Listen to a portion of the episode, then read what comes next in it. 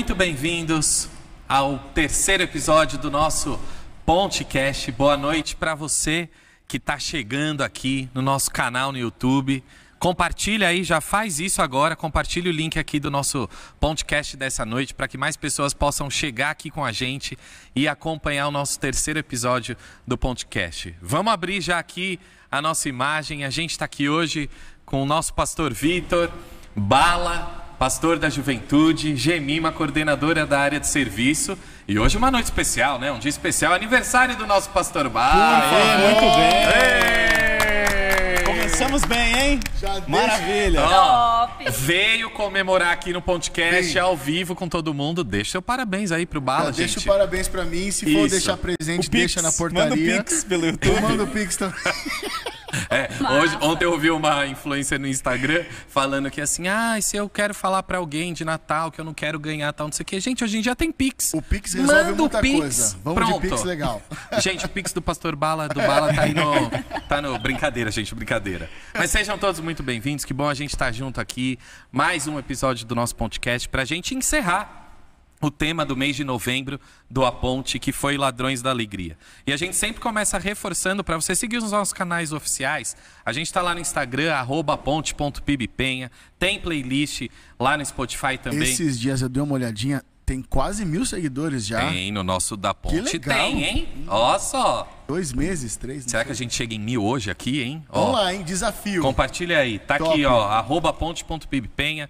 Segue lá, se você também ainda não seguiu a nossa playlist no Spotify, só procurar por A Ponte, as músicas que a gente canta aqui nos nossos encontros. Encontros. Mas a gente está aqui hoje, esses convidados tão especiais para a gente bater um papo, junto com você que também está aqui com a gente, ao vivo, sobre o nosso tema, Ladrões da Alegria. A gente falou aí sobre quatro ladrões, né? Pessoas, circunstâncias, coisas e ansiedade. Tema tão atual. E como tem ladrões que roubam a nossa alegria, né? Demais, demais. É, pois é. Eu acho que foi um momento assim de bastante reflexão, né, para nós, nos nossos encontros à ponte, de, de pensarmos, né, aquilo que é, nos esvazia, né? Quais são os, os ralos, né? Por onde vai a nossa alegria? Porque muitas vezes nós nos pegamos abatidos, nós nos pegamos tristes, nós nos pegamos desanimados e poder olhar, né, para aquilo ou para aquele ou a circunstância, né, enfim, que está subtraindo a nossa alegria, isso é fundamental. né? o imperativo da Bíblia é seja alegre, né? Alegrai-vos em em todos os momentos, em todas as circunstâncias, né? É, é um imperativo e para nos alegrarmos em todos os momentos, como diz Filipenses 4:4, que é o versículo chave, né, da carta de Paulo aos Filipenses, nos alegrarmos sempre. E aí, para manter essa alegria sempre, a gente precisa também combater aí os ladrões da alegria. Sim. É um exercício que a gente faz, né? É, acho que esse mês ele foi muito interessante porque foi um mês onde a gente propôs também falar sobre a solução para isso, né? Não só falar sobre o problema em si, mas falar da solução. E se você não ouviu as mensagens que foram pregadas, enfim, com certeza vale a pena, né? Eu acho que a primeira mensagem foi muito legal porque já a gente já começa falando sobre pessoas, né? E não só colocando a- é, as pessoas como é, é, esse, esse ladrão da alegria em potencial, mas nós também, né?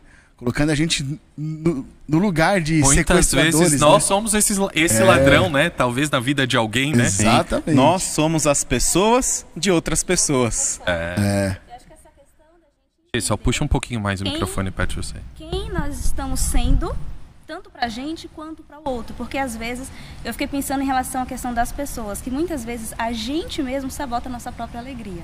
top. A gente permite, né? Então assim, tem o outro, mas tem eu também que dou essa permissão ao outro, né? Então essa Nós somos as essa- pessoas de nós mesmos. Nós somos É. as pessoas de nós mesmos. Somos né? dos outros, Mas os outros somos são de nós, nós. mas nós somos de nós mesmos. É, é muito Somos interessante, né? Essa perspectiva de que nós realmente muitas vezes nos sabotamos. Sabotamos. Nos sabotamos, nós não é, celebramos vitórias, né? nós minimizamos as nossas conquistas, né? não, não, não agradecemos a Deus pelas bênçãos. Né? Realmente, é, nós somos as pessoas, as de pessoas nós mesmos. né? Nós somos as pessoas de nós E- Roubamos a nossa própria nossa- alegria. A gente se coloca no fundo do poço, né? Às Sim. vezes a coisa nem tá assim e a gente se afunda e, e rouba a nossa alegria, né? Esquece de ver coisas boas que estão acontecendo, mesmo em meio a circunstâncias que às vezes não, são tão boas. E né? parece que são algumas prisões que vão colocando a gente dentro de uma, de uma cadeia, né? De uma jaula, assim. E aí alguém já disse, né? Não estranhe se a porta estiver aberta e a pessoa não, não- não quer sair de lá, porque às vezes essa situação esteja confortável demais para ela. A cela se tornou confortável para o prisioneiro, Exatamente. né? E aí a pessoa ela se coloca ali. Então acho que foi uma oportunidade que a gente teve de da gente pensar, da gente refletir sobre isso é, e colocar isso diante de Deus, né? E isso com certeza causa algum desconforto porque propõe pra gente reflexão e reflexão propõe uma, uma ação de mudança, né? Sim. É, é interessante, porque assim, muitas células são confortáveis. Né? A, a medicina, a psicologia denomina como o ganho secundário da doença, né? o lucro secundário. Por exemplo, você descobre que se você ficar doente, você vai ter uma atenção especial, né? A mamãe vai lá levar o suquinho de laranja É. sem popa. Os Vai- de É, exatamente. né? Então você descobre que assim, que existem meios, né? Que algumas Aham. células são muito confortáveis. E o lucro secundário, você descobre que às vezes há uma auto-vitimização, né? Autocomiseração, né? E dentro dessa pegada assim de que nós somos as pessoas de nós mesmos, né? E, e, e tanta coisa que a gente vai retroalimentando. Né? Retroalimentando em nós, nós não estamos percebendo, nós estamos com comportamentos destrutivos que está tirando a nossa alegria, mas nós estamos tão viciados nesses comportamentos, nós nem percebemos que nós os temos, né? até mesmo para ou afastar pessoas inconscientemente de nós ou para trazê-las de uma forma manipulativa ou coercitiva, né? E estamos aí chamando a atenção de alguma forma, né? isso às vezes é tão marcante na gente, né? Nós temos assim, é, por vezes uma um, um olhar, uma carência tão grande, né? Algo tão profundo que a gente acaba criando alguns padrões, né? Que a gente se coloca em situações que roubam a nossa alegria. E isso é interessante porque o que, que acontece? A gente cria esses padrões e, para mim, assim, a- o que ficou muito forte foi esse chamado à mudança. Mas para que a mudança aconteça, eu preciso ter consciência daquilo que faz com que eu aja dessa forma. É. né? Então, eu preciso, né? eu preciso ter consciência disso. Então, quando eu paro para pensar, por exemplo, em relação, de fato, quais são esses ladrões da alegria na minha vida e por que eles estão sendo ladrões? Entendeu? Porque esse fator ele pode não ser um ladrão, mas se na minha vida ele está sendo um ladrão, o porquê que ele está sendo? Né? E por que, que eu estou fortalecendo para que ele seja? Por que, que eu estou permitindo para que ele seja? Então, a partir do momento em que eu tenho a consciência de que é um ladrão e o porquê que ele está sendo um ladrão, eu tenho maiores ferramentas e maiores condições de mudança, Exa é- essa é a boa Sim, notícia, de né? nos proteger, né? de É. proteger, Pro, justamente. pro, igual a gente protege a casa, né? Para que não entre ladrão, se a gente É. fecha a porta, tem um alarme. É. né? E a, importan a importância de identificar esses ladrões, né? Que a gente é, cria e, e eles estão ali presentes, né? É, a Gemima é psicóloga, né, gente? Tá, Nossa Top. coordenadora aqui. Tamo junto. Super psicóloga. e ela lida com muitas pessoas que muitas vezes colocam nesse lugar, né? De, de, de fundo do poço, de roubar a alegria, de é, essas coisas, né? Como que são as ferramentas que a pessoa que você conversa ali, que você identifica? Quais são as ferramentas que a gente pode ter e, e o que fazer para lidar com esses Pra ladrões, com né? Quando, quando a gente se coloca nesse lugar. Isso é muito, muito, muito recorrente, o fato da pessoa dizer exatamente isso. Eu sei que a questão é essa, o problema é esse, mas eu não consigo mudar. Aham, né? eu verdade. não consigo mudar. Então, o que, que a gente faz? Às vezes, o, fa o fato de você saber não significa que você tem consciência daquilo. A real consciência. Uhum. Né? Você tem a noção de que é, mas assim, o problema ele é mais denso, a situação ela é mais complexa. Então, é justamente quando eu trago a consciência e trazer a consciência não é apenas saber, mas quando eu nomeio, sabendo e entendendo qual é a real dimensão daquilo ali e o que motiva a existência e a permanência daquilo na minha vida. E isso faz com que eu traga a consciência. Então, quando eu penso dessa forma, não é apenas saber. É interessante quando Jesus ele tá com os discípulos e tem, lembrei disso agora. quando, né, tem aquele aquela, aquela situação e Jesus ele chega, né? E per- os discípulos eles ficam ali assustados. Em algumas traduções está assim que eles estavam aterrorizados. Jesus olha e diz assim: por que vocês estão com medo? Jesus nomeia. Quando eu nomeio, entendendo a real dimensão, eu tenho poder sobre aquilo ali. Uhum, exatamente, é isso aí. Né? Porque Jesus É. não fala assim, o que, que vocês. O que, que é? Por que, que vocês estão assim? Ele chega e diz, porque vocês estão com medo. Ele dá- Pronto, falou o que tá acontecendo, Então, né? quando eu tenho trazer a consciência, justamente, não é só dizer, é, é isso, tá? Mas é quando eu entendo o que é. Quando eu literalmente dou nome, entendendo a real situação, o que de fato é. Eu trago a consciência, eu entendo a complexidade e daí eu começo a ver o porquê da existência. Quando eu entendo isso, aí eu consigo lidar, eu consigo enfrentar. Né? E daí eu consigo relaborar, ressignificar e fazer as coisas de forma diferente e mais saudável. E olhar meio que de fora, né? Você Justo. olha de fora pra aquela situação, é. né? Porque a gente repete muito. Sim. Né? Ah, eu tô assim, a gente elabora um discurso e esse discurso ele se fortalece. A gente acredita nesse discurso e vive esse discurso. Né? O problema é o outro, o problema foi a circunstância, o problema foi isso, o problema foi aquilo. Então, quando eu entendo, quando eu trago de fato a consciência, realmente, opa, peraí, o Uhum. problema foi que mas por que, que ele está sendo um problema? O que, que eu estou fazendo que permite que ele seja um problema? Aí eu tenho poder de mudança. Top. Isso é, é muito interessante. E tem tudo a ver com os 12 passos. Né? Dentro do contexto do Celebrando Restauração que a gente tem na, na igreja, né? o primeiro passo, ele justamente ele existe porque a pessoa sai da negação. Né? Ele reconhece, ele, ele admite que a sua vida está ingovernável. Né, que seus comportamentos compulsivos estão ingovernáveis, que sua vida está ingovernável diante daqueles comportamentos, né, e você começa a buscar esses comportamentos. Você admite, né, você reconhece, você nomeia, você sabe o que está acontecendo ali em termos qual que é o comportamento que está ingovernável. Sua vida está ingovernável por quê? Né, e aí você sai da negação.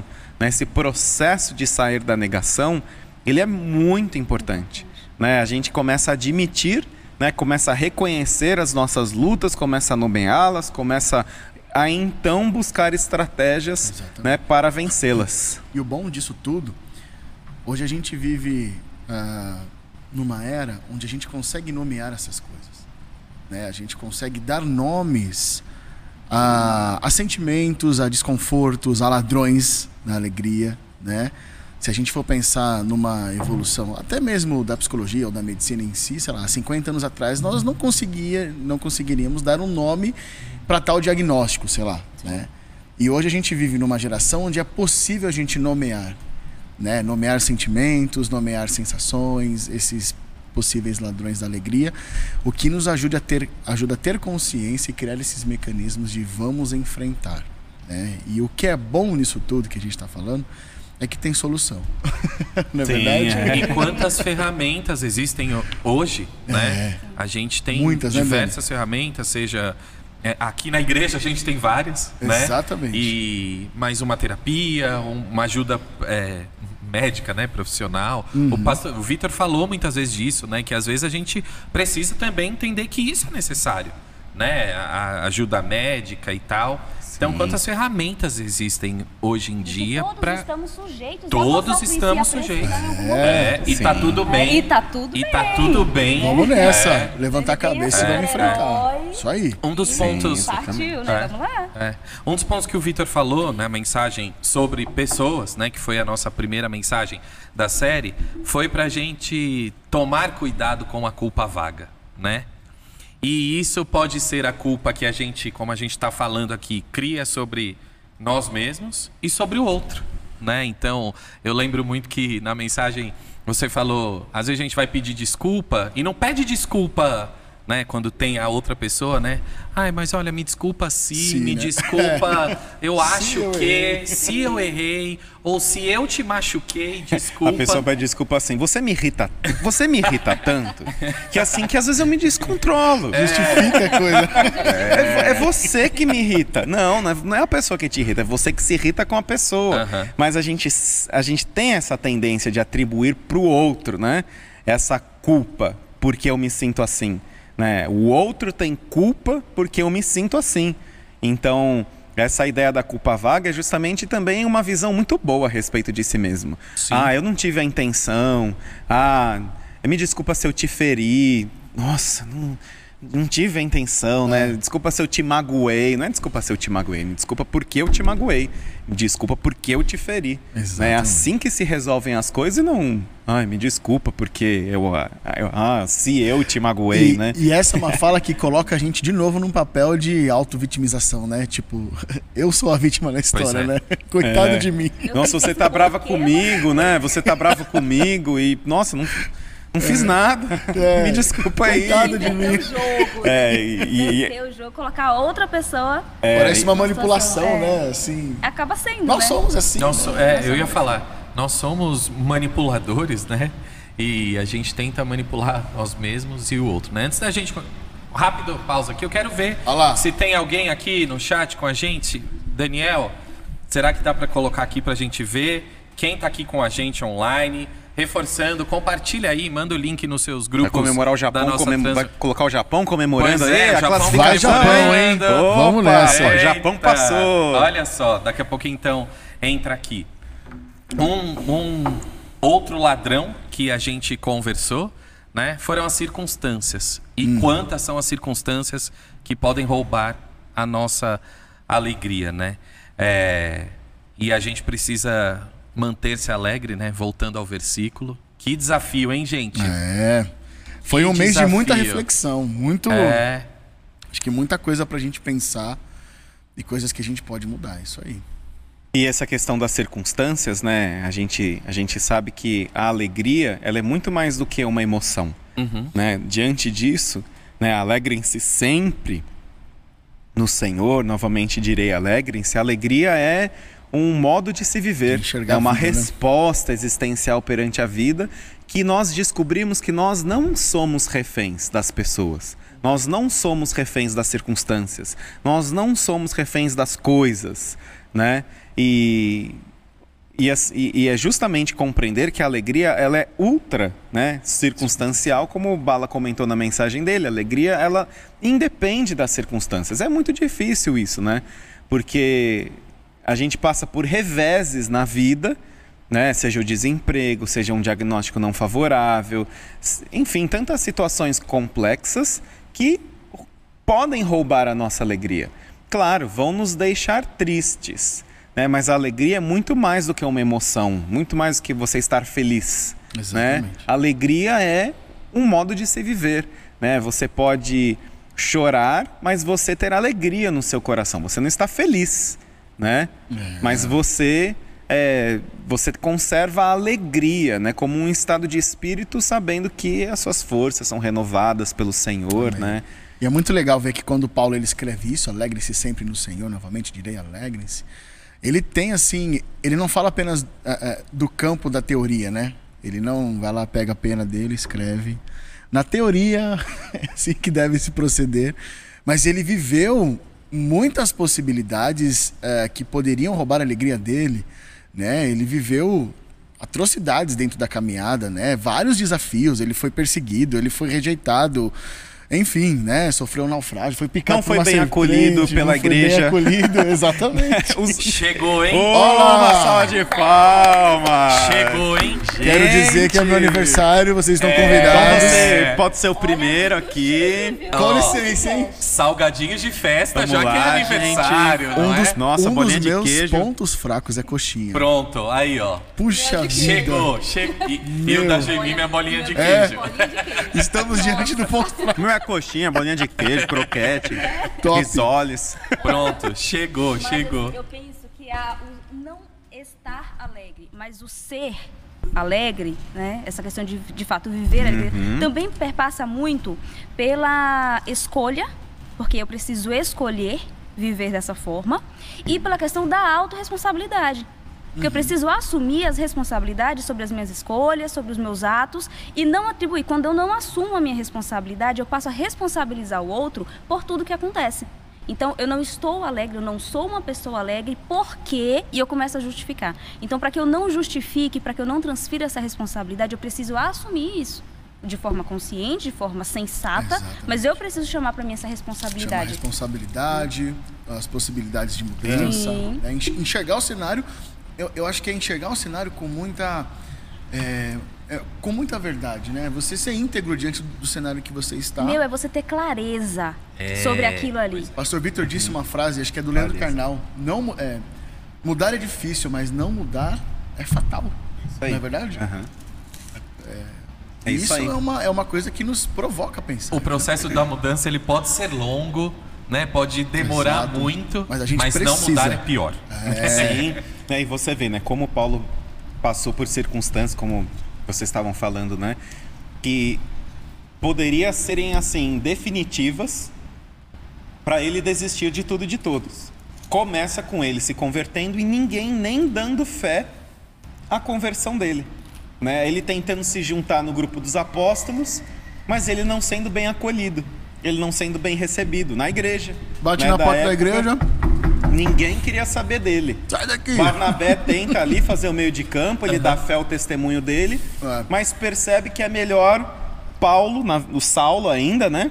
Ir para Tarso, ficar lá um tempo, ele fica lá 10 anos, né? Sem ninguém falar sobre ele, e ele fica lá fazendo muita coisa que depois vai ser notada no ministério dele, mas ele teve muitas circunstâncias, ele teve muitos reveses. E ele poderia, como um perseguidor da igreja, falar assim: se seguir Jesus é isso, É, se Tô ser crente fora. é isso aí, Tô eu não fora. quero saber da Mas é que tá, igreja. ele sabia eu não quem quero. ele era e quem ele era em Cristo. Exatamente. Quando eu sei quem eu Exatamente. sou e quando eu sei quem eu sou em Cristo, eu consigo ficar firme. Porque ele poderia eu tô, culpar eu o tô outro, né? Claro. A alegria é cristocêntrica, né? É. Foi o que você Foi o que falou. você falou. A na igreja, é, a igreja é feita de pessoas imperfeitas. Né? Pessoas imperfeitas. E você é mais uma delas, eu sou ma- mais um dele.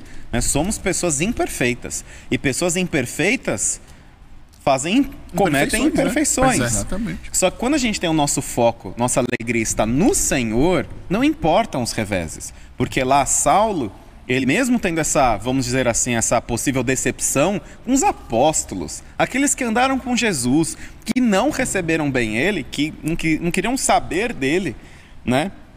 Ele mesmo assim permanece firme na caminhada. Justamente compreendendo que o foco dele devia estar em Jesus. Como hoje também, né? Nosso foco deve estar em Cristo.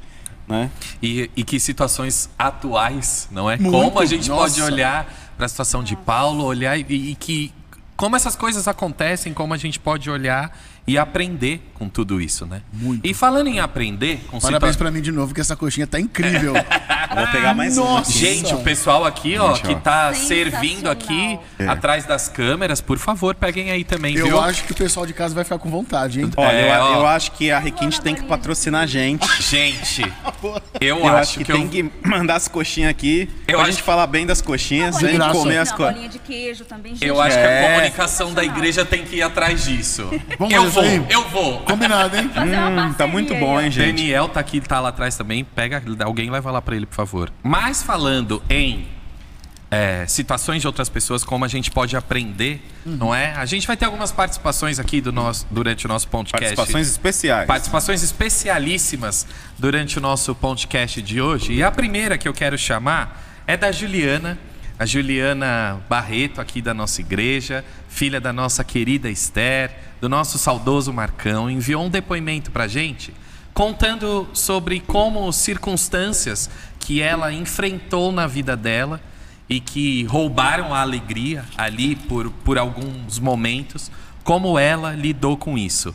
Ju, vamos ouvir então o seu depoimento, por favor. Quando se tratam de doenças graves e difíceis de curar, a minha família, infelizmente, é perita. Tivemos diversos casos aí de problemas, né, com tumor, com câncer, com leucemia, com doenças realmente difíceis de serem tratadas. Desde 2017, é, essa doença assombra a minha família e infelizmente a gente tem tido que lidar com essas com esses ladrões de alegria dentro da minha família. Infelizmente a gente acaba tendo que aprender da melhor forma ou da pior forma que só com Jesus, só com base na nossa fé é que a gente consegue subtrair esses ladrões e deixar de lado tudo aquilo que nos deixa triste, nos deixa abalados e até duvidando da nossa própria fé. Quando eu descobri que o meu filho, com três meses, eh, foi diagnosticado com leucemia, meu mundo simplesmente desabou. Eu estava no meio de um tratamento com a minha mãe. Ela estava fazendo um tratamento de câncer, fazendo quimioterapia, quando meu filho foi diagnosticado. Eu tive que sair da minha casa lá em Salvador, em outra cidade. Meu marido teve que largar o trabalho. É, tivemos que sair com uma mala na mão e muita fé de que tudo ia dar certo. Chegando aqui, de, foram seis meses de tratamento com meu filho e alguns meses também de tratamento com a minha mãe, para que a gente pudesse finalmente respirar e ter um, alguns momentos de paz e tranquilidade. Um pouco depois, alguns uns dois anos depois, minha mãe também teve outros problemas com câncer, outros tumores surgiram. E ao longo desses anos todos, aí são cinco, uma média de cinco anos, de cinco anos para cá, a gente teve diversos outros problemas, né? Com saúde, é, eventuais dificuldades familiares. E em 2022, agora, em março, meu pai infelizmente veio a falecer.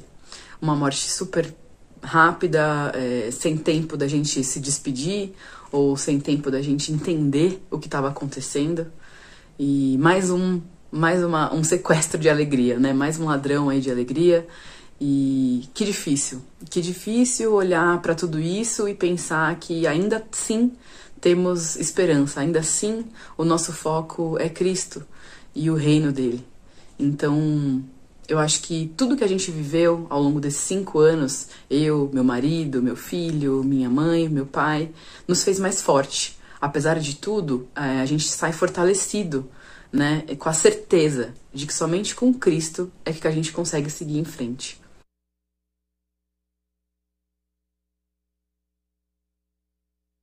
Voltamos aqui? Pronto. É muito emocionante ouvir a Ju falando, né? E é, todos nós, né, acompanhamos todas essas situações. Sim, as dores, é, as os dores, os sofrimentos. É. Quando o Malik foi diagnosticado com leucemia, em meio a Estherzinha com outro tratamento ali de câncer, como foi difícil, né? Quantos momentos difíceis. É... Mas uma coisa que eu queria falar assim, eu lembro de um dia que a Ju ligou para Elisa, né, para minha esposa, e um dia que o Malik estava internado no meio do tratamento e ele passou muito mal, né?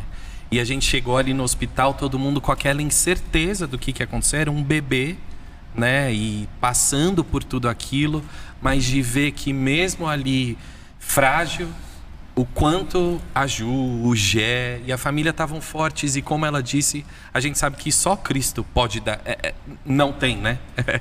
é, outro jeito dessa força existir, né? E que bonito ver ela, uma pessoa que a gente, vocês estão acompanhando também, conhecem e que a gente sabe da força, né? Que Sim, Cristo, exatamente. que eles tiveram ali, tem até hoje, né?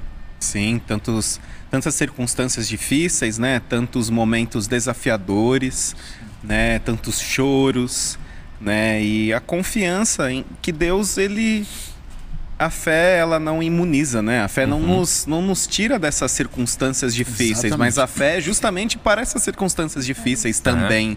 Né? Deus, o Senhor é o nosso pastor e ele atravessa os vales da sombra da morte. Ele não ele não tira os vales da sombra. Às vezes ele nos poupa de acordo com a soberania dele, mas ele atravessa esses vales com a gente.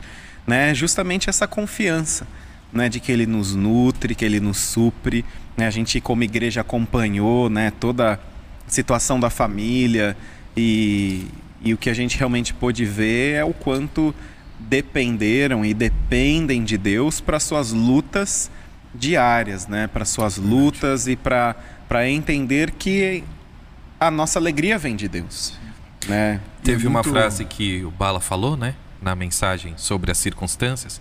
Alegria verdadeira não pode ser encontrada em nada, a menos que seja encontrada em Jesus, porque mesmo diante das circunstâncias difíceis, nós podemos ser liderados por Jesus.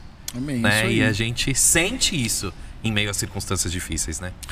É, eu acho que é em momentos assim que esses, esses ladrões em potencial invadem a nossa casa, invadem a nossa história, interrompem sonhos, né? E parece que ali acabou. Parece que eles terão a última voz, parece que essas circunstâncias difíceis, esses ladrões da alegria, eles terão a última voz e que a partir daquele momento eles irão liderar a nossa vida. É, a partir daquele momento a nossa vida vai ser liderada, vai ser ajustada de acordo com aquela circunstância que chegou. Mas a boa notícia é essa, né? Que nós podemos ser liderados por Jesus em meio a essas circunstâncias difíceis, né? E eu fico refletindo assim, né? Como é bom a gente pertencer ao corpo de Jesus. E se não fosse a igreja diante de tudo isso, né? Um abraço de um, de um amigo, uma mensagem que a gente recebe, um, uma ligação que a gente, enfim, recebe. É, acho que seria muito pior. Então a gente tem a igreja também essa, essa união, né? O corpo de Cristo como um presente, né? Diante dessas circunstâncias, entende? É uma força, né? É, é, um, é um apoio muito essencial. Onde Jesus Sim, é sim. evidenciado. Claro, né? através das pessoas, de cada abraço recebido, de uma palavra, né? Quando eu, a minha fé ela é abalada pelas circunstâncias, eu tendo, eu, nós tendemos a nos perguntar o porquê. Então, quando há esse des- desestabilizou o negócio, bagunçou o coreto, a gente se pergunta, nossa Deus, mas por quê? Quando eu tenho essa consciência quando a minha fé está fundamentada em Cristo, apesar das circunstâncias, aí eu me pergunto para quê? É diferente, né? Exatamente. A nossa Muito, visão era exatamente. diferente. Então, assim, a gente não se questiona, Senhor, mas por que isso? Então, assim, quando a nossa fé está fundamentada, não vem pra gente assim, nossa, o porquê disso, mas para quê? E daí o próprio Espírito Santo, ele vem nos trazendo e nos conduzindo. A nossa vida não é feita para, não foi feita para o louvor da glória do Senhor. Então, tudo que envolve a nossa vida, incluindo os nossos problemas, os, né, os devaneios aí da vida, vão servir para que o nome de Cristo seja glorificado. A- a e a igreja, a graça, provada, né? justamente, e a igreja ela é fundamental, essa comunhão ela é fundamental, porque o que um passa vai edificar a vida do outro, serve como testemunho para o outro, né? Então, essa essa comunhão ela vai fortalecendo e é nisso que o corpo ele é edificado, ele cresce e ele se fortalece em Cristo e para Cristo. Hum. Então a glória de Deus ela é manifestada nisso também. Com certeza. Que Meios, precioso. meios pelos quais a glória de Deus é manifestada, né? Exatamente. Sim. Parece um paradoxo, na verdade. Sim, exatamente. E é justamente. Eu lembro que eu tive um atendimento aqui, eh, conversando com, com um adolescente. Ele me contou, basicamente, como que a história dele de vida era, era tão difícil, né? E foi um dia que eu eu tinha estudado tanto assim sobre projetos, de como liderar equipes e tudo mais. E no final daquele dia eu tive aquele atendimento onde eu pude chorar com aquele adolescente, né? E ver nele a graça de Deus sendo manifestada, porque a história que ele me contou, né, de como é dura, foi dura a vida dele, de como ele sofreu um, um abandono dentro da própria casa, ele é órfão de pai e mãe vivo, praticamente, sabe? E você fala assim,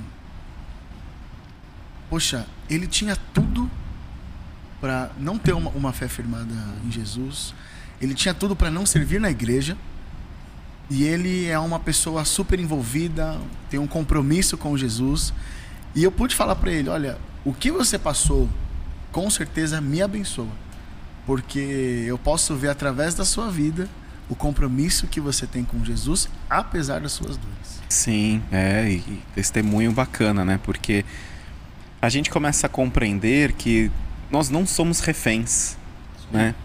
Exatamente. E, e tem uma frase que diz assim: Não importa o que fizeram com você, importa o que você faz com o que fizeram com você. Por mais que seja difícil isso aplicar, porque nós sofremos é, reveses, nós passamos fim por dores causadas por pessoas, né? seja o abandono, a rejeição ou, ou realmente vítima de uma maldade né? direta, explícita. Né? Mas ainda assim, né? existe a liberdade de você escolher como é que você vai sair disso tudo. Né? Se isso realmente vai determinar a sua falência como pessoa, Exato. ou se você vai buscar recursos, e aí a fé em Jesus é fundamental, né, para justamente te ajudar a, a encarar a vida, a ler a vida de uma outra forma. José foi assim no Egito. Né? Ele foi traído, foi passado para trás, foi abandonado, foi esquecido, foi tudo. Né? Tudo que às vezes a gente ouve as pessoas reclamando nos dias de hoje, ou seja da igreja, ou seja da família, ou seja não sei do que, é, José ele passou. Né? E, só que ele olha para a vida dele e ele diz que foi para salvar vidas que Deus me mandou adiante de vocês. Olha a perspectiva que ele tem, né?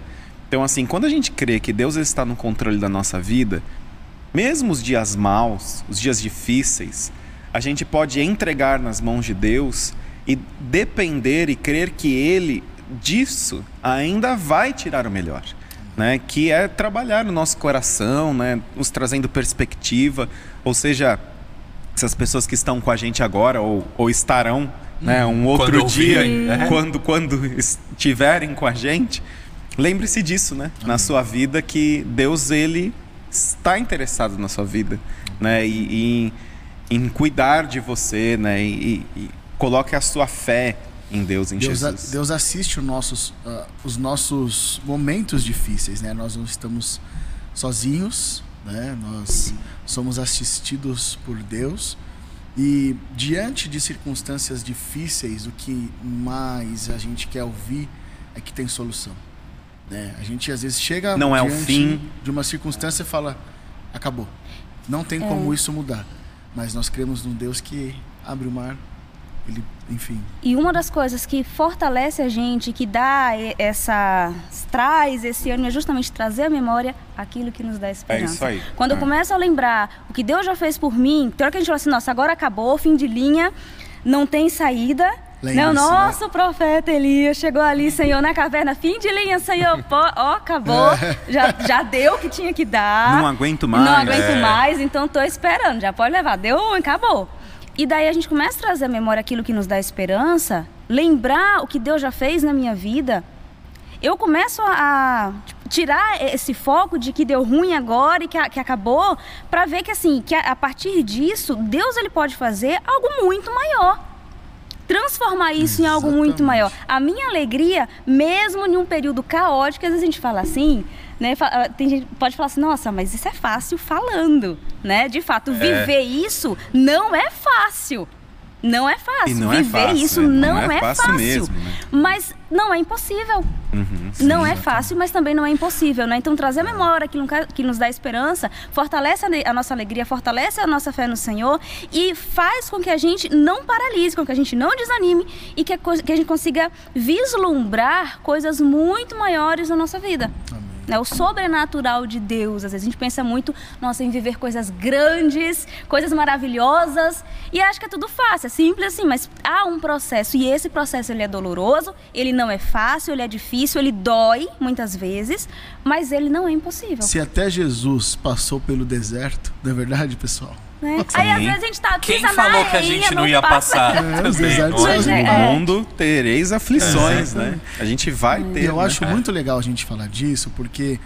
E a gente vai para um, pra um campo da teologia onde a gente tem visto, infelizmente, por aí afora, é, essa coisa da teologia da prosperidade, né? Não só prosperidade financeira, prosperidade da sua saúde, de que se você vier para essa igreja ou fizer tal coisa, você não vai ter problema, né? Venha pra cá que a cura tá Solução aqui, né? imediata. Dia, solução É. imediata. Né? E isso a gente olha para a palavra de Deus, Gente, não é algo que, que, que a gente pode se basear. Né? Então, Sim. eu acho que é uma oportunidade também da gente aproveitar esse momento e ter essa oportunidade de falar disso. Faz um corte aqui. Ó, Tati, É. tá assistindo a gente, Tati? Anota isso. pra gente também poder ensinar que no mundo tereis aflições. As dificuldades existem, circunstâncias difíceis são reais. A gente no mundo, a gente não vive no mundo de fada. A, a vida é difícil. O pecado entrou no mundo, né? E o pecado é algo muito sério. É, ele bagunçou, enfim, a- a- as estruturas, né? Mas nós temos em Cristo Jesus a possibilidade de sermos regenerados, perdoados e nele nós temos esperança. Isso é graça. Boa notícia. É. notícia. Isso é graça. Diariamente, nos detalhes, né? Você falou agora que muitas vezes a gente quer olhar para coisa grande acontecendo, né? Pro todo. E o dia a dia são de tantos detalhes, né? Sim. Tantas coisas pequenas, entre aspas, mas tantos detalhes que a gente pode olhar e ser grato e, e ser é, e, ficar feliz, né? Alegre, porque a vida continua acontecendo, né? E esses detalhes, eles nos fortalecem. Muito. Porque às vezes é algo que você pensa, né? E Talvez, talvez assim, é é bom a gente propor esse desafio aí, essa, é, essa reflexão, né? Algo que você não estava esperando, que você se sentiu ali. Às vezes, numa pequena ação, você se sentiu amado por Deus, acolhido por Deus. Através desse né? podcast. Através, através Claro, do podcast. opa. Por que não? Né? Do podcast Registra aí. aqui. qual a data, mês e ano que você está assistindo a pronto. gente agora. Anote essas dicas. Muito legal. Pois Será que teremos internet? Pois é.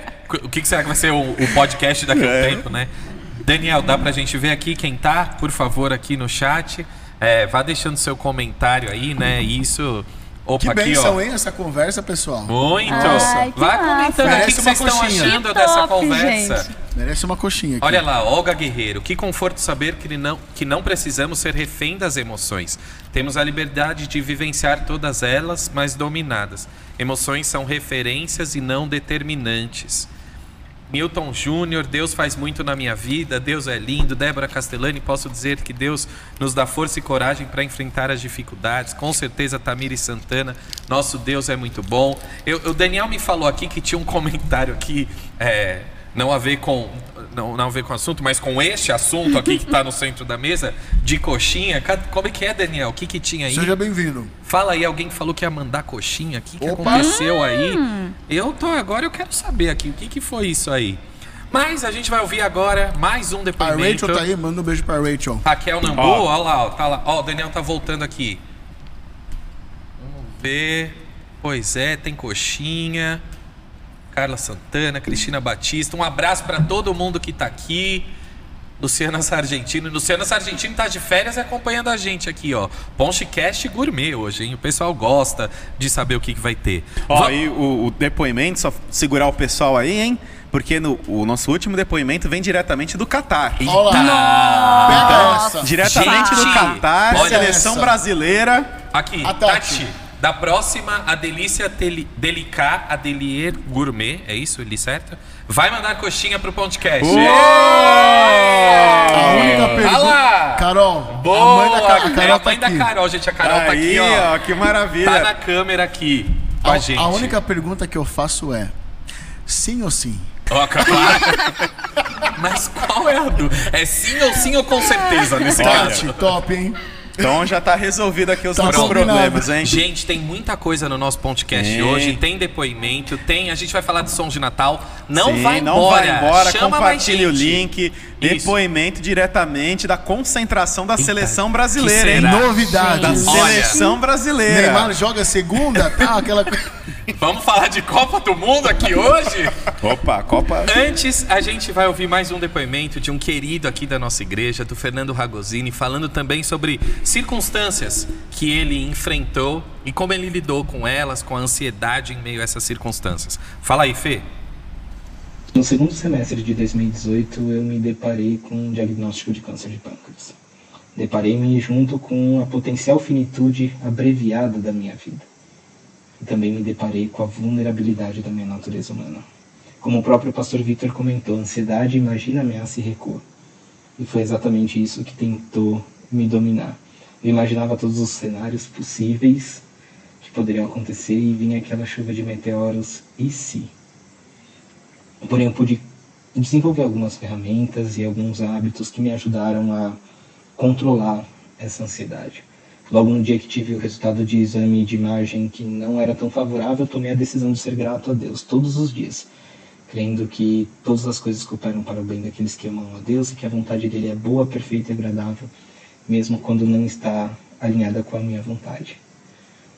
Pude exercer a gratidão de forma intencional quase todos os dias. E digo quase todos porque teve um dia em específico que eu estava num quadro delicado, com muitos medicamentos, que eu não consegui exercer a gratidão. Porém, todos os outros dias eu exerci a gratidão de forma intencional, agradecendo a Deus por, muitas vezes, por alguns detalhes, por ter acesso a um bom hospital, por receber um excelente tratamento, por ter minha família por perto, por ter amigos por perto, por receber visitas de pessoas que eu imaginava, outras que eu nem imaginava que poderia receber, pelas decisões médicas. Exercitei também uma disciplina de conduzir os meus pensamentos à luz da Bíblia. Ao deparar-me com a minha vulnerabilidade aos riscos e estatísticas muitas vezes desfa- desfavoráveis, pude direcionar meus pensamentos em conformidade com a minha fé. Entender que a finitude poderia ser a forma de Deus me curar fazia compreender o que Paulo disse aos Filipenses, porque para mim viver é Cristo e morrer é lucro. Preencher o tempo que poderia ser ocioso com visitas, leituras, músicas, reforçavam ainda mais minhas convicções de fé. Eu tive muitas visitas que lembro que traziam versículos, músicas e faziam total diferença. Me lembro até hoje de várias visitas que foram muito significativas. E essas pessoas estavam sendo usadas para que eu tivesse a certeza que a minha vulnerabilidade estava sendo usada por Deus para trabalhar a minha fé e até mesmo minha autossuficiência ou confiança em mim mesmo. A oração da serenidade fez parte de todo esse processo e fez muita diferença também. Eu vivi um dia com uns riscos bem acentuados.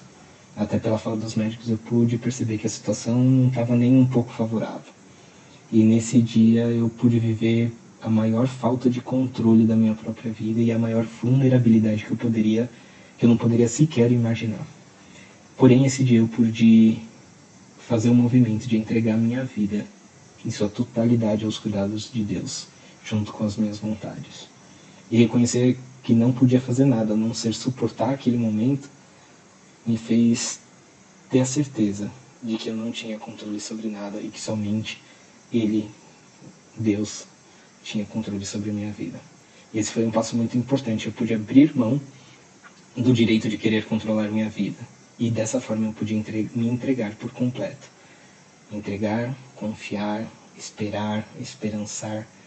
Foram movimentos que Deus me ajudou a fazer através da minha vulnerabilidade.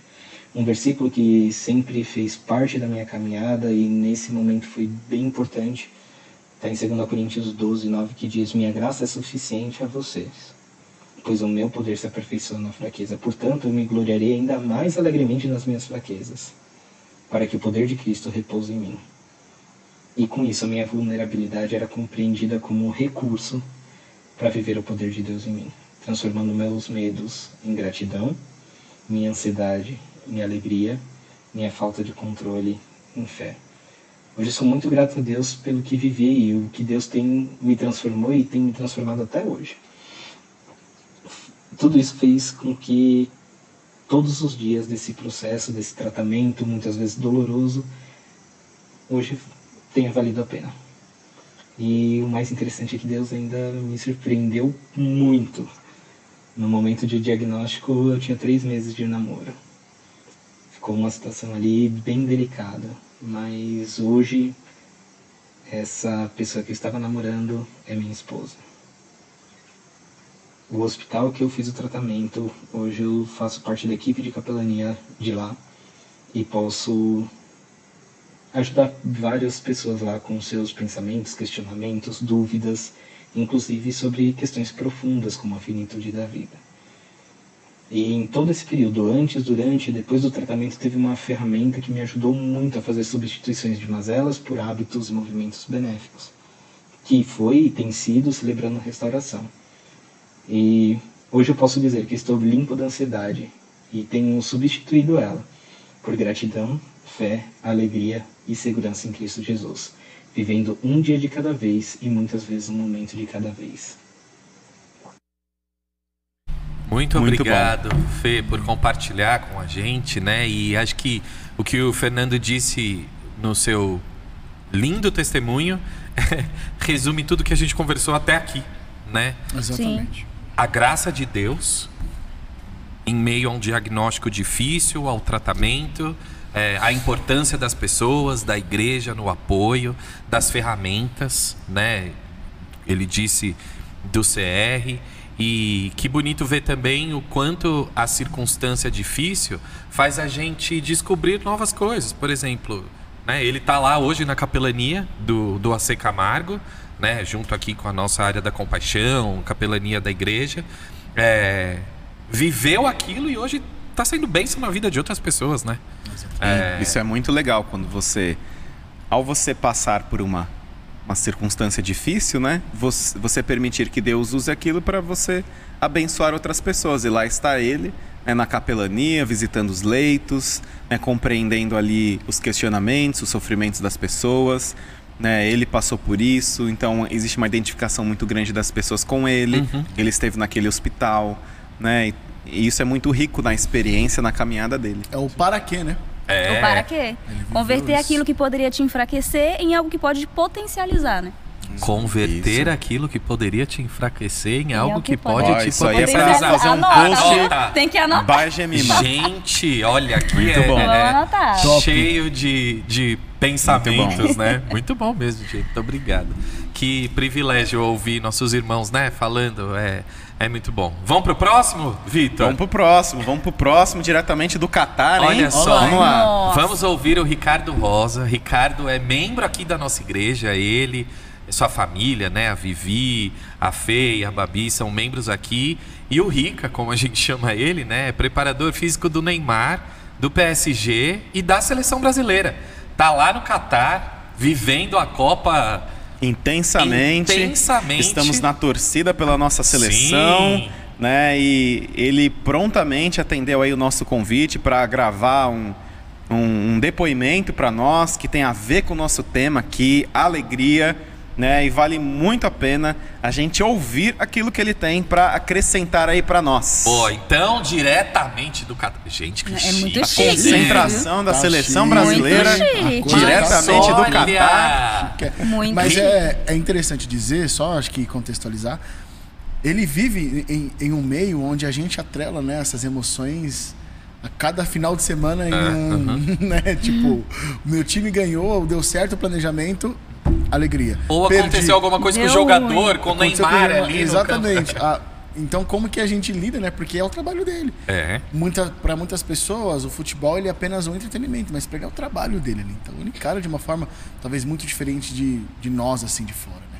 Então acho que o depoimento dele vai ser muito É, interessante. por existe isso. muita responsabilidade, muita seriedade, muito compromisso. É, exatamente. Muita né? pressão, né, Vitor? Muita pressão, Nossa. né? E ele é alguém que, assim, acima de tudo, é um servo de Jesus. Sim. Né? Ele é.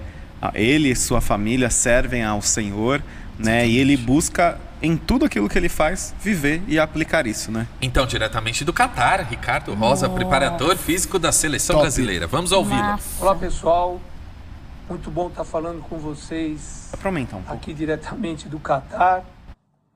Espero que estejam todos bem e torcendo aí pela nossa seleção para que a gente possa trazer esse ex aí tão desejado para o Brasil. É, antes de mais nada, agradecer aí ao pastor Vitor por mais esta oportunidade de poder estar participando com vocês aí desse evento. Espero que estejam todos bem. É, eu, como eu falei, estou aqui trabalhando na correria, mas não poderia deixar de poder participar desse evento que para mim é um enorme prazer.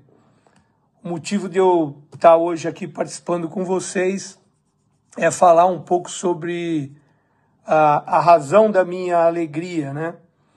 Então, sem sombra de dúvidas, a grande alegria que eu sinto na minha vida e no meu coração é, é uma inspiração, é algo que eu tenho a convicção de que vem de Deus e eu tenho aprendido esse período na minha vida cristã algumas coisas interessantes que me explicaram bem e eu gostaria de compartilhar com vocês. É, uma coisa é o humor, né, que é- eu entendo que é uma coisa mais fisiológica. É, você pode acordar bem-humorado ou mal-humorado. Durante o dia, essas alterações de humor, elas vão, como eu falei, elas vão se alterando. É, às vezes você está resfriado, então fica mais debilitado e menos humorado. É, passa por alguma dificuldade no seu trabalho, nos estudos, não vai bem numa prova, enfim, acaba ficando desanimado e eu entendo isso mais uma relação do humor. E muitas vezes pode estar bem humorado, alguém te conta lá uma história engraçada e você fica bem humorado com aquilo. Enfim, essas alterações de humor elas ocorrem diariamente com a gente. A outra questão é da felicidade, que eu entendo que é uma coisa mais cultural e que ela pode acontecer na sua vida de diversas formas. Por exemplo, ah, o dia que você casar vai ser um dia de muita felicidade na sua vida, o dia que você se formar, ou o dia que você conseguiu entrar na faculdade. É, são coisas também, são picos né, de, de felicidade que você encontra na sua vida. Assim como eu vivo aqui também vitórias, né? É quando a seleção ganha um jogo, então eu me sinto assim feliz naquele momento, aquele pico de felicidade, né? Mas depois vem a alegria que eu entendo que é uma coisa mais espiritual, né? A Bíblia diz que a alegria do Senhor é a nossa força. É, Neemias ele diz isso. É, então eu creio que a alegria é algo espiritual, que ela torna o, o coração da gente mais forte, mais preparado para enfrentar os desafios da vida, né? E agora, é, indo para o outro é, aspecto que o pastor Vitor me perguntou, que era como não se abater, é, no próprio versículo ali, Neemias, antes dele falar que a alegria do Senhor é a nossa força, ele diz para que a gente não se entristeça, porque é fato que nas nossas vidas as, os problemas eles vão acontecer. A gente vai passar por dificuldades como eu tenho vivido muitas, mas a alegria que vem de Deus, ela é uma coisa constante, é uma coisa plena, independente do que você esteja vivendo, da situação que você está passando. Eu tive perdas aí é, que me que me deixaram numa situação, num, num momento muito triste da minha vida, mas que em nenhum desses momentos eu deixei de ter alegria, sentir aquele fundo de alegria até nas situações difíceis. Meu pai passou por uma dificuldade, uma enfermidade que acabou o levando e foi um momento muito triste na minha vida, mas que mesmo naquele período eu pude sentir a alegria do Senhor. E o Ricardo, é, obrigado aí por compartilhar. Imagino que ele deve estar bem tranquilo lá, né, gente? Imagina, não deve ser corrida a coisa lá, né? Não. Super de Ei, boa. deve ser uma coisa bem tranquila. e ele falando aqui, eu fiquei pensando, gente, imagina a, a, a ansiedade, né? Já que foi um dos ladrões da alegria que a gente tratou no nosso tema durante um jogo. É, Nossa. por isso que um Gente. atleta tem que estar com a cabeça assim, né, boa. E o Ricardo, ele, né, sendo um servo de Jesus, né, ele isso e tantos outros ali também, né, é, justamente encara aquilo com, com a força também que Deus concede, né, para enfrentar as batalhas Claro. diárias. E muito legal que ele falou sobre alegria, né, que a alegria do Senhor é a nossa força Sim. Né, nos lembrando do texto de Neemias, né, que a alegria do Senhor é a nossa força. Né, quero agradecer ele aí por ter separado esse tempo, né, por ter enviado esse vídeo. E nós estamos na torcida pela nossa seleção, pela recuperação do Neymar. Nós estamos na torcida para que venha o Hexa, o Hexa Vem. O Hexa vem. vem. E vamos com tudo celebrando, Com né? certeza. Muito legal ouvir ele falar, né? E você falou do, do, do, do atleta, né? Do jogador ali, tá com a cabeça boa. Uma das coisas que a gente falou na mensagem sobre ansiedade, Vitor, foi pensar corretamente, né? O quanto é importante a gente pensar corretamente em meio ali é, à ansiedade, né? E, e quando a gente. Quando o coração dispara, né? Trava e a gente- garganta, trava a garganta, dispara, não o é? estômago já dá Pois ruim. é, pera, deixa eu voltar aqui pro lugar, pensar, refletir, orar, não é? A gente falou sobre a importância de orar corretamente, pensar corretamente e agir corretamente, né? Como isso é tão Precioso, importante, né? muito, muito precioso.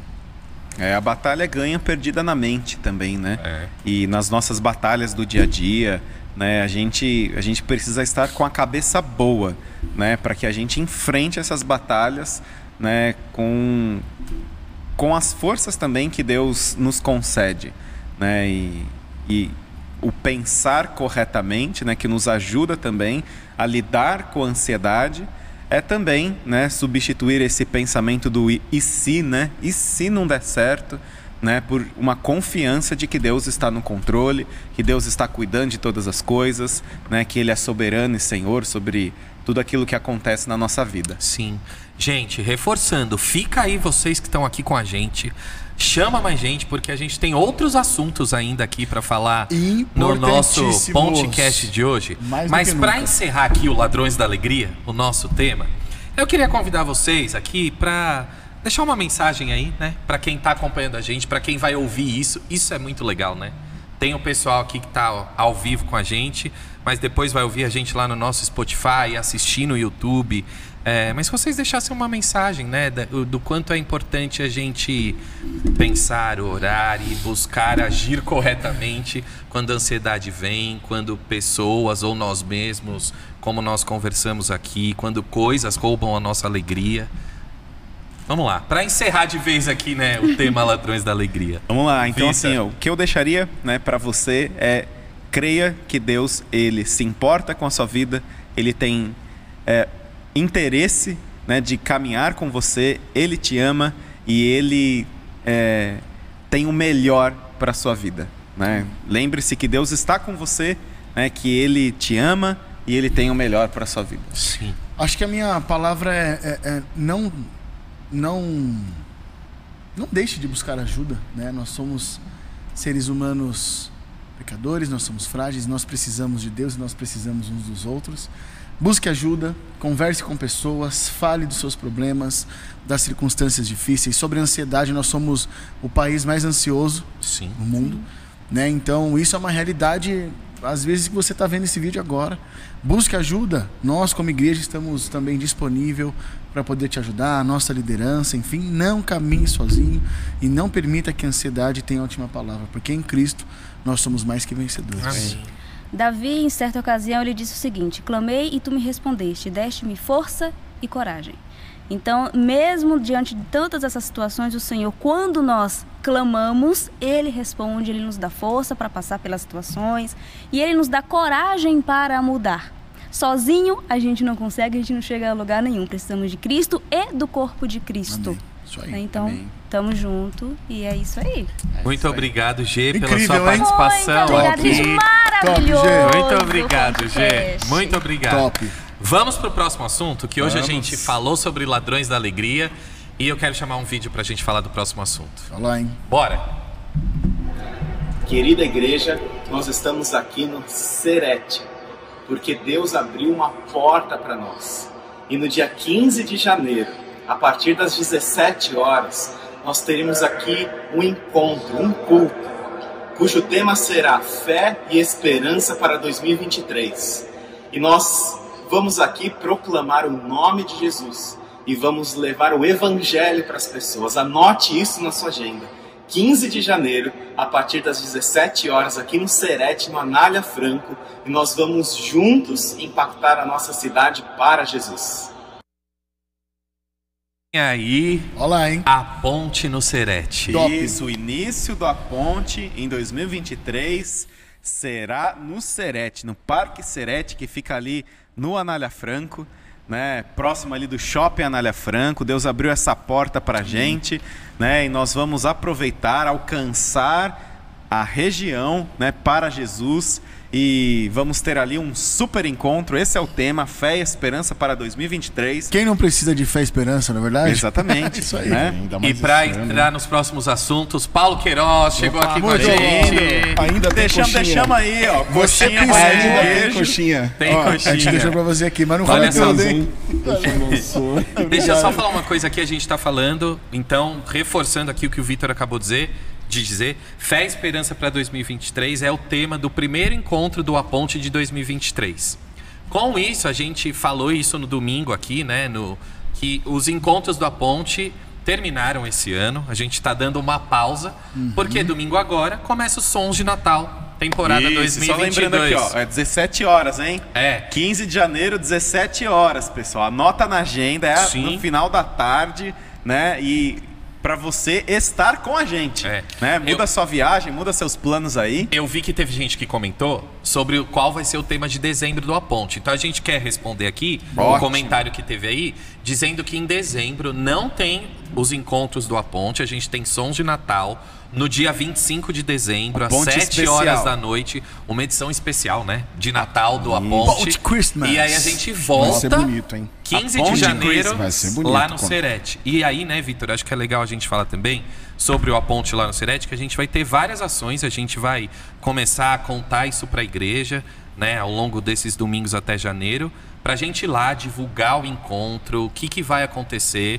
Então aí eu reforço, siga os nossos canais oficiais, principalmente arroba ponte.pibpenha, que a gente vai contar tudo por lá o que vai acontecer, né? Incrível. Como a gente vai lá no parque, convidar as pessoas, enfim, muita Posso coisa. falar uma coisa? Deve. Eu acho isso muito legal.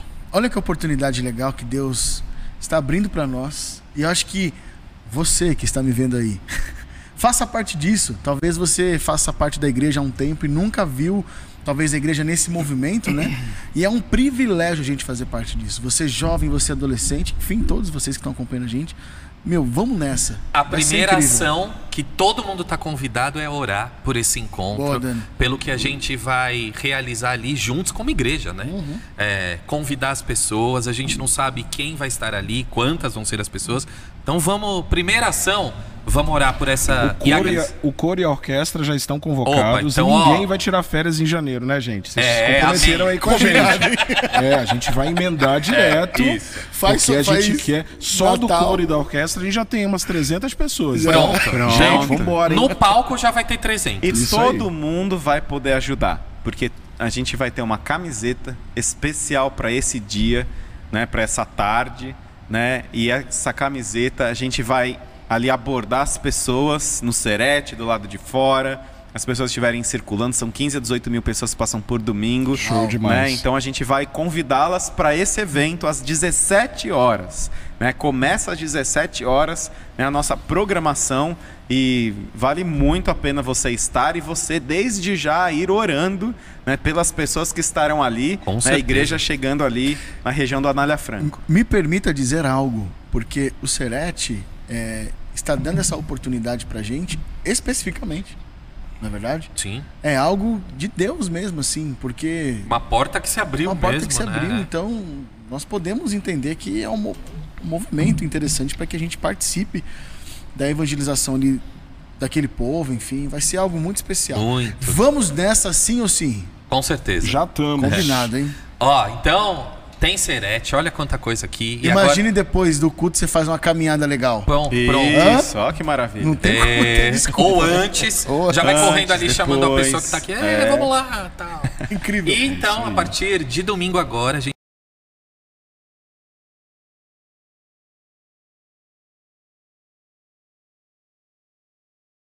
começa mais um. Na pandemia a gente não parou, a gente aprendeu um monte de coisa, nos adaptamos, fizemos online, criamos a ideia do filme. Esse, a gente, esse ano a gente fecha a trilogia de filmes. O ano que vem a gente quer trazer novidades.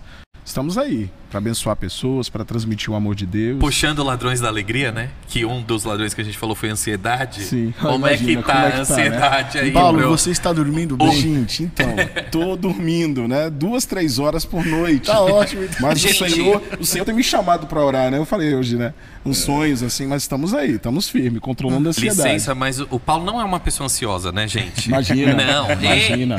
Mas como a Gemima e o pastor Vitor disseram aqui, eu já dei nome para isso. Então, Isso, Paulo. muito Pronto. bem, pronto. Tamo Viu, gente? aí. A gente Top. traz o caso real e já fala que. Esse, esse ladrão não rouba a minha alegria. É isso Isso aí, aí. muito bom. Amém. Isso Ô. Paulo, mas fala um pouquinho pra gente da temporada, né? O que, que a gente vai ter a partir desse domingo, não só nos musicais das celebrações da noite, né? Mas nos nas celebrações da manhã também. Conta aí um pouquinho pra gente o que, que vem nessa temporada aí do O Som, som de Natal. é para a gente é, é, criar um fluxo é, teológico mais centralizado, mais orientado das cantatas que já aconteciam aqui na igreja, né?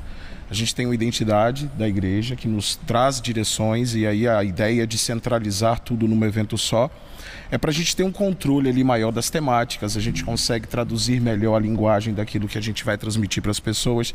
Ou seja, o, ah, o som de Natal não é só música, é o conjunto das artes potencializadas para a transmissão do Evangelho de Jesus.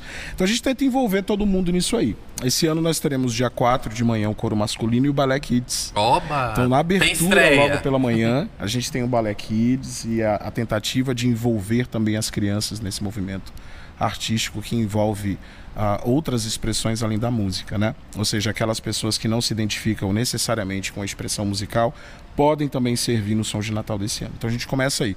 Coro masculino dia 4, balé uh, kids uh, de, manhã. de manhã. E à noite o legado de amor, coro infantil, teatro, produção, técnica, todo mundo envolvido aí. A parceria da rede de crianças com a área de adoração. Então o musical está muito interessante. Uma linguagem apropriada para as crianças, uma, um, um, tema fácil de, de fácil entendimento. A, a, toda a turma envolvida ali na construção do teatro com as crianças. Então a gente vai ter aí grandes surpresas e, obviamente, a intenção é traduzir o Evangelho de Jesus em uma linguagem que as crianças entendam. Então, essa noite é, é muito especial para nós e tem sido uma tradição para a gente abrir a primeira noite com as crianças. Sim. Então, a, a, a expectativa é muito grande. Então, pais, tragam seus filhos, famílias, participem dessa primeira noite porque está bem especial. Na segunda, no segundo domingo, dia 11, a gente tem o Conjunto Osama de manhã é dia da Bíblia, então a gente naturalmente deve ter aí uma menção ao dia da Bíblia. E à noite a gente tem o presente de Natal. Presente de Natal é uma cantata clássica, com estilo clássico.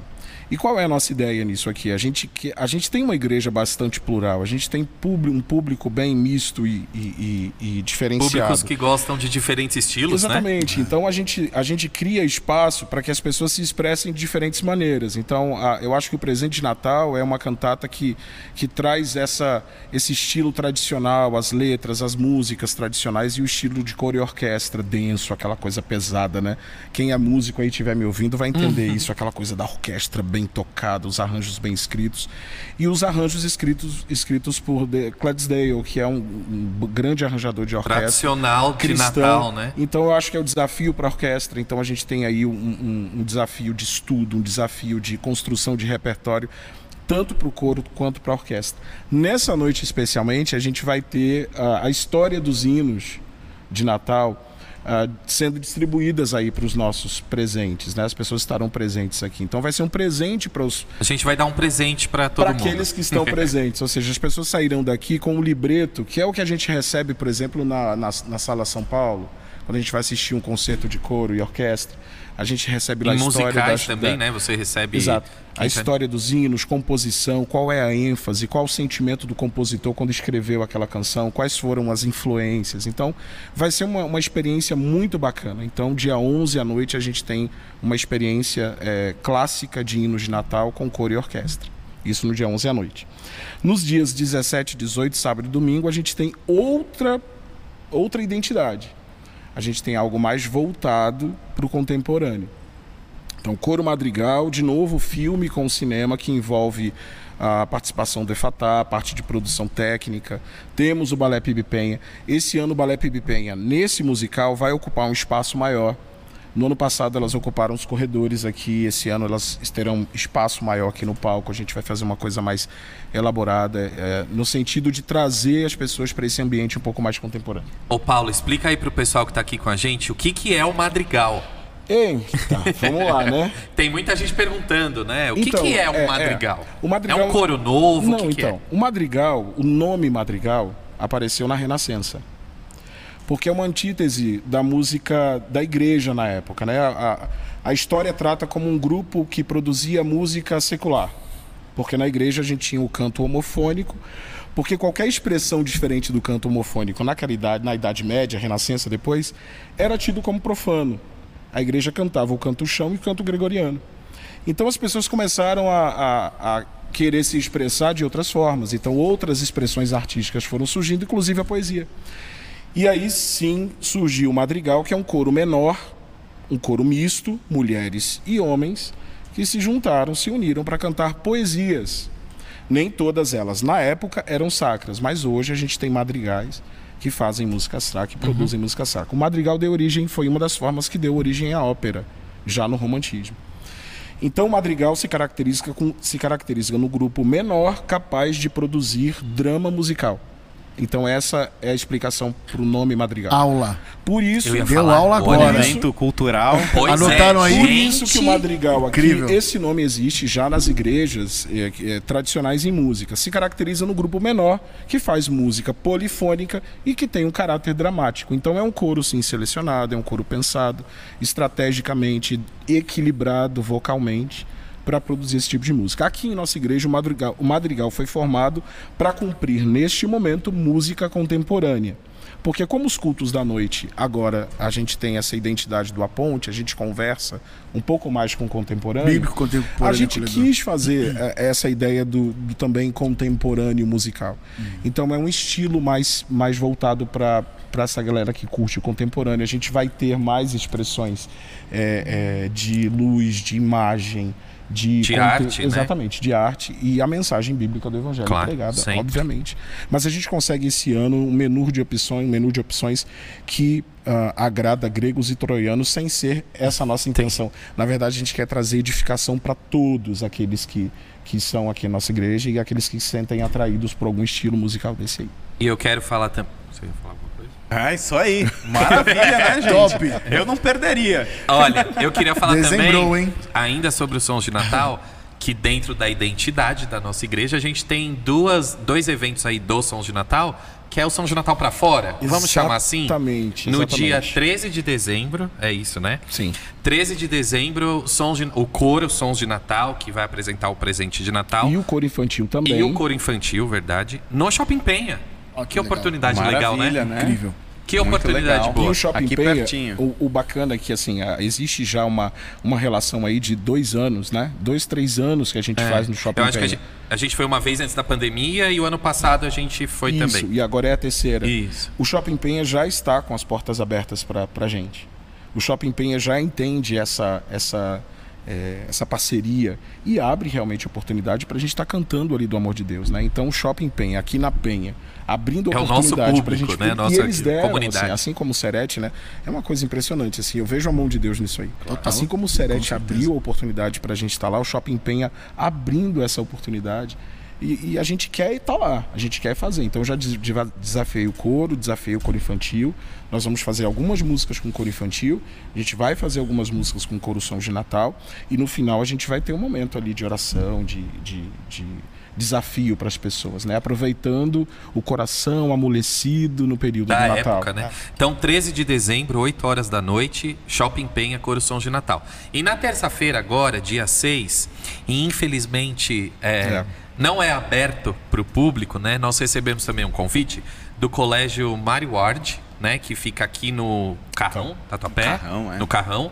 E o coro vai estar lá, numa programação do colégio, né? Para os pais, famílias do colégio. Quase coro... 800 pessoas, quase 800 pais Uhum. serão alcançados nesse dia. E eles só distribuíram pra gente 100 lugares. Ou seja, o coro, só o coro já tem 100 pessoas. É. Então a gente não consegue convidar, abrir para todos, todos da igreja. Mas a gente vai estar lá com esse objetivo de falar do amor de Deus para os pais daquele colégio. Então é um teatro incrível. A gente Teatro visitou Eva Vilma, né? Eva Vilma, a gente visitou o espaço, é incrível. É lindo mesmo. Então, Super assim, teatro. a gente está aproveitando as oportunidades. A gente quer a igreja junto com a gente, orando, intercedendo e entendendo que todas as ações que a gente tem feito aqui, o pastor Vitor tem nos orientado dessa forma. A gente faz em três direções: para o alto, para dentro e para fora. Então é muito legal a gente estar produzindo coisas aqui que a gente se esgota ensaiando, né, Bala? Meses Ah. e meses ensaiando e a gente tem uma oportunidade de fazer isso lá fora. A gente tem oportunidade de levar isso lá para fora. E, e- e assim, gente, é um povo, nosso povo, vocês sabem disso, vocês vivem isso min- no nosso ministério. É um povo comprometido, um povo com vontade de fazer. Então a gente vai estar terça-feira lá no, no Mary Ward com 100 pessoas. 100 pessoas vindo do trabalho, não sei da onde, no trânsito louco. E eles estão dando pra gente essa oportunidade, a gente não quer perder. Orem por isso, perder. muito legal, Orem né? isso. Muito, E o muito pastor legal. Vitor vai ter oportunidade também Sim. de dar uma palavra lá, o que é muito legal, né? A gente está fazendo, participando do evento da escola, o evento do colégio, mas a gente tem a oportunidade de falar ali também. Orem por tudo isso, né? A gente lançou aqui o primeiro desafio do A Ponte no Serete, né? Orem pelos sons de Natal. Com certeza. São muitas pessoas envolvidas. O Sons de Natal ele começa domingo agora, dia 4. Mas a coisa já tá, né? Nossa. Acontecendo aí desde agosto e antes até. Até emagreci. Como não é dá que pra ver, né? Não dá pra ver. Não dá pra Come perceber. uma coxinha Pô, pô, aqui, Tô com vem, fome, meus come. irmãos. A gente tem reunião agora, É. gente. Reunião com parte da técnica. E pra encerrar aqui, então, o som de Natal é tão importante pra igreja, né? Também, tantas pessoas envolvidas. Fala um Sim. pouquinho sobre isso pra gente encerrar esse assunto aqui É do uma nosso podcast. excelente oportunidade para convidarmos pessoas que nós estamos evangelizando. Uhum. Pessoas que nós queremos que ouçam de Jesus, da verdadeira história do Natal. Ou seja, já comece a convidar pessoas. Para a nossa igreja, né, é um momento de edificação, um momento de alegria, né, um momento de nos emocionarmos, de adorarmos ao Senhor, mas também um momento estratégico para trazermos pessoas aqui né, no nosso espaço e pessoas que nós estamos evangelizando, para que as pessoas conheçam a igreja, né, conheçam um pouco né, sobre nós, né, a- a- o nosso jeitão de ser, né, e, e numa época tão boa do ano, que é a época do Natal, né, que nós celebramos o nascimento de Jesus. E com certeza mais um momento especial em que nós seremos muito Amém. né, Amém. abençoados e edificados, ficaremos emocionados, né? Com certeza, momentos Exatamente. especiais. E quantas Amém. pessoas servindo, né? Jovens, adolescentes, Muita, é mundo, muita gente. A igreja muito- envolvida. Olha, oportunidade. A, a gente gravou o filme, já tá gravado, sendo editado, né? E nos dias de gravação era tanta gente. Olha, mas é tão gostoso, né? Tudo que a gente vive, não só nos dias aqui, em comunhão, rindo, se divertindo, né? Então, tem muita coisa boa vindo por aí. Ore por tudo E se isso. você quiser fazer parte da equipe que trabalha no São de Natal, procura a gente. Olá, hein? procura a gente, vem servir com a gente. São E ainda dá oportunidades de serviço de gente que gosta, de que tem Boa. habilidades artísticas, mas também pessoas que querem ficar no, no backstage, ali atrás das câmeras. Então, me procura, procura o Daniel, procura a nossa equipe e a gente está à disposição. Paulo, e também tem muitas é, pessoas que podem usar as suas profissões, né? Sim. A gente precisa de maquiagem, a gente precisa de tanta coisa, né? Sim, então, sim, se você também quer abençoar com a sua profissão, vem. Pra encerrar agora, a Agora, gente hein? não falou dos livros. Opa, os Vitor, livros, por favor. livros. Vamos, lá. Vamos lá falar dos livros. Então vamos aqui mostrar, né, quatro livros para você. Então esse aqui é o primeiro livro na câmera dali. Vamos Da lá. Carol ali, a. Carol ali Isso. ou de lá, dali. Então seja alegre, né? O nosso primeiro livro, Warren Risby. Esse aqui, infelizmente esgotado. Vem do meu por um bom preço. Vai lá. Ladrões da Alegria, Hernandes Dias Lopes. Ô, Ele cara. trata esse tema de uma forma muito clara, muito objetiva. Foca também nas questões da ansiedade, coisas, circunstâncias, pessoas. Vale a pena. Se você quer se aprofundar um pouquinho mais nesse tema, fica aqui um livro que vai edificar a sua vida, viu? Esse é o esse? Do Vitor. O Tá segredo carimbado do contentamento, também muito bom sobre a carta de Paulo aos Filipenses, que nós falamos a respeito. Né? O segredo do contentamento, William Barclay, editora Nexus. Vale muito a pena né, você ler também esse livro e aprender o segredo de viver contente em toda e qualquer situação. Paradoxo da Felicidade, René Breuel. Bem conhecido por nós aqui, Nosso né? missionário. nosso missionário, pela CEPAL, ele lançou esse livro aqui, onde ele reflete sobre esse paradoxo da felicidade, muito interessante. Eu usei bastante ele na, na mensagem que eu preguei sobre circunstâncias, então fica essa dica para você também. Olha, que podcast, hein? Que episódio, Maravilha. quantos Top. ensinamentos, reflexões, assuntos Foi a bênção. gente foi bênção e que seja bênção na vida das pessoas que vão ouvir isso em uma outra ou assistir em uma outra oportunidade. Então, a partir desse domingo, Sons de Natal 2022, a gente volta com a Ponte em janeiro, pod, Pontecast, tudo de volta em janeiro. Obrigado, obrigado por você que ficou Valeu, aqui com a pessoal. gente ao vivo e Obrigado, até a próxima. obrigado Valeu, até a próxima. Desejou feliz aniversário também, um beijo para você. Parabéns hein? pro isso aí. Muito bem. Vai comer Tchau, mais um pouco gente. de coxinha. Top. Tchau, Tchau, gente. valeu.